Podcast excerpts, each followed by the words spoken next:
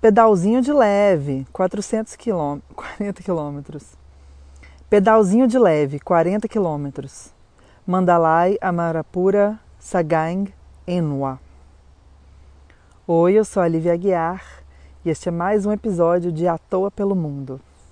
O episódio de hoje eu recomendo fortemente que se leia ouvindo, se ouça lendo.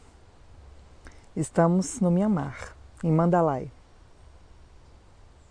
Acho que eu acordei era 5 horas da manhã. Tomei uma sopa de macarrão já no caminho, junto com os trabalhadores indo na direção oposta. Eu para a margem, eles para dentro. Adoro que o chá é sempre grátis. Nem sei como achei a estrada.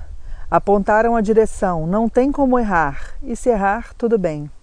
Aqui vou eu na bicicleta alugada, sem marcha e nem precisa, freios nas duas rodas, pneus calibrados, corpo alongado. Mentira, alonguei nada. São quatro as antigas capitais do norte do Myanmar. Mandalay é a maior e mais poderosa. Aí tem Amarapura, onde fica a ponte, o mosteiro e a universidade. Sagaing, onde me alimentaram muito bem. Inua, onde as crianças são poliglotas. Caminho semi-agradável, estrada secundária, mão dupla, uma pista para cada lado. Muitas barracas vendendo gasolina em garrafas PET e galões de 5 litros. Uma faísca e essas crianças todas voam. Aceno para elas, acenam de volta sorridentes. Mingalabar, oi, oi, o caminho inteiro. Raro uma ocidental de bicicleta aqui, especialmente a essa hora. Sou atração turística. Além do mais, não é privilégio meu, todos se cumprimentam. A cordialidade vale muito. À minha esquerda, a cidade vai dando lugar ao mato. É o lago Tongtaman, meu primeiro destino. Pego uma estrada de terra entre o lago e uma construção grande, um mosteiro. Vejo o muro alto à direita, o lago plácido e amplo à esquerda, a estrada à minha frente. Envolvidos na neblina matinal, deve ser seis e tanto da manhã, a hora branca da noite dá lugar ao laranja e ao amarelo. Adiante aparece a ponte, Uben, a maior ponte de madeira do mundo. Não tem corrimão nem parapeito. Pilares espetam o fundo do lago e sustentam as ripas, que vão serpenteando uma atrás da outra até a ilha no meio. Ou será península? Acho que é ilha.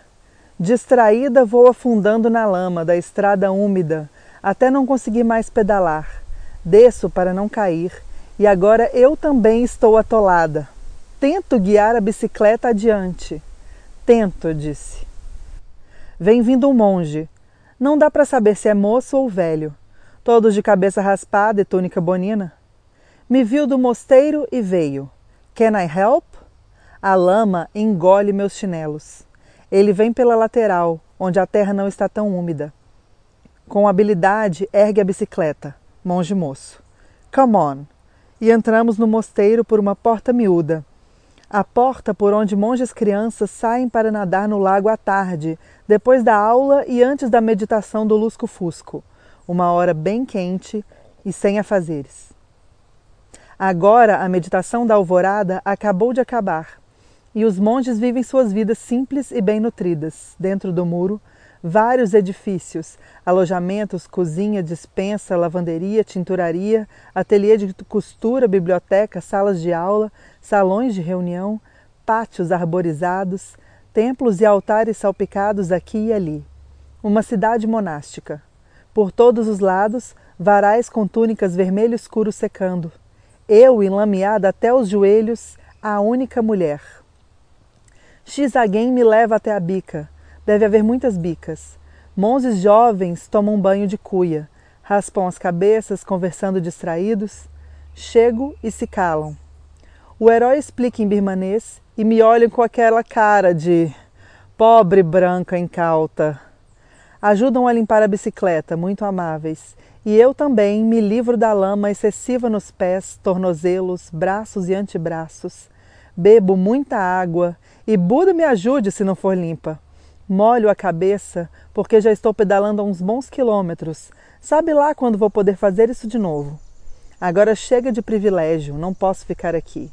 X Salvador Zaguem me conduz até a outra estrada, a que eu devia ter pegado, de asfalto ruim, mas asfalto, e diz sorrindo: I think you should try meditation.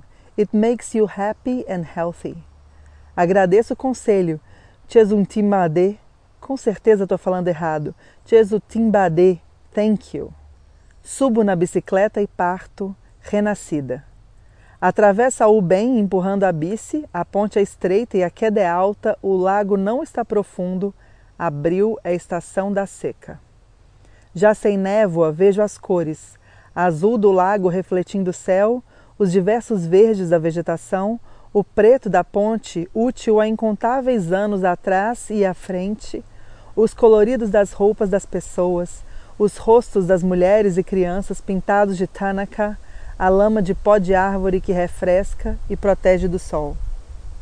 O destino da ponte é a ilha, onde fica uma universidade de artes e ciências. Só vi crianças correndo, era cedo pela manhã. E não estou com paciência para esperar. Na volta, outro monge puxa papo. É mais velho e se chama Paoutar. Come uma banana e depois um punhado de arroz. Estendeu a mão para me cumprimentar e confusa cumprimentei, mas não devia, devia. Monges teoricamente não podem tocar em mulheres e só comem uma vez por dia. Será? Penso, deve ser um espião disfarçado de monge. Tiramos uma selfie. Sigo com cuidado. A ponte está ficando cheia com o despertar de Amarapura e a chegada dos primeiros turistas. Segundos. A primeira fui eu. Pedalo em frente até Inua, passo a entrada e entro em Sagaing. Deve ser porque estou esfomeada. Procuro um restaurante, entro num bar que bem que poderia ser um restaurante. Food? A mulher atrás do balcão aponta para o galpão do outro lado da rua. Várias mesas postas com pratos vazios. Estavam me esperando? Sento em frente a um deles e me trazem arroz de um dos panelões. Devoro enquanto várias mulheres chegam. Elas se conhecem, me cumprimentam, sentam-se comigo, ou eu que sentei na mesa delas. Compartilhamos a refeição de vegetais, arroz. Acho que tinha carne, na verdade não me lembro. Quando acabei, me indicaram outra mesa, a de sobremesas. Frutas, bolos e sorvete. Sorvete! Me esbaldo até o limite da falta de educação. How much? Pergunto para quem parece coordenar o atendimento. Nothing, nothing. Insisto. No, no, gift for you. Chesutibade, thank you.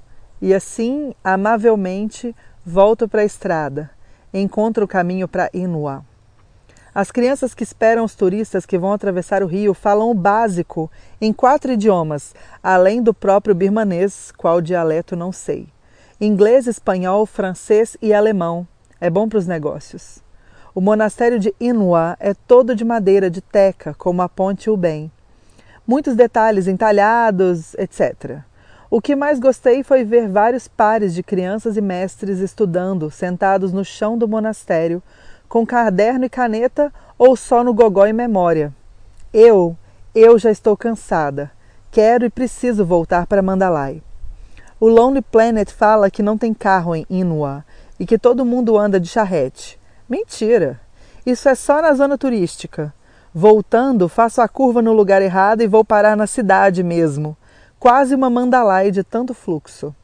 Entre motos e caminhonetes, vou parar na rodovia. Epa, epa, aqui não é meu lugar. Sinto o perigo, pedalo no acostamento até a entrada para a estrada secundária, por onde vim. Pedalo constantemente. Cansada, mas já estou chegando. Um motorista de caminhonete pede mil chat para me levar de volta, bicicleta e tudo. Não, acho caro. Caro? Sério? Sigo. Pedalzinho de leve, 40 quilômetros, talvez mais, em 12 horas, e o meu orgulho intacto. Volto para Mandalay e ainda é dia. Há tempo para devolver a bicicleta, lavar as mãos, os pés e o rosto, tomar dois sorvetes e pegar um trichó que é aquela bicicleta com o carrinho do lado, no caso, comigo e a mochila do lado, sobre uma terceira roda, chego à rodoviária bem na hora, seis e meia, hora do meu ônibus para Pacoco. Me encaixo entre sacos de arroz e gente sentada até no corredor. Um DVD dos Mustache Brothers faz piada no volume máximo. Parece que eles são muito famosos. Eu uso tampões de ouvido. Eu nem percebo nada. Eu durmo.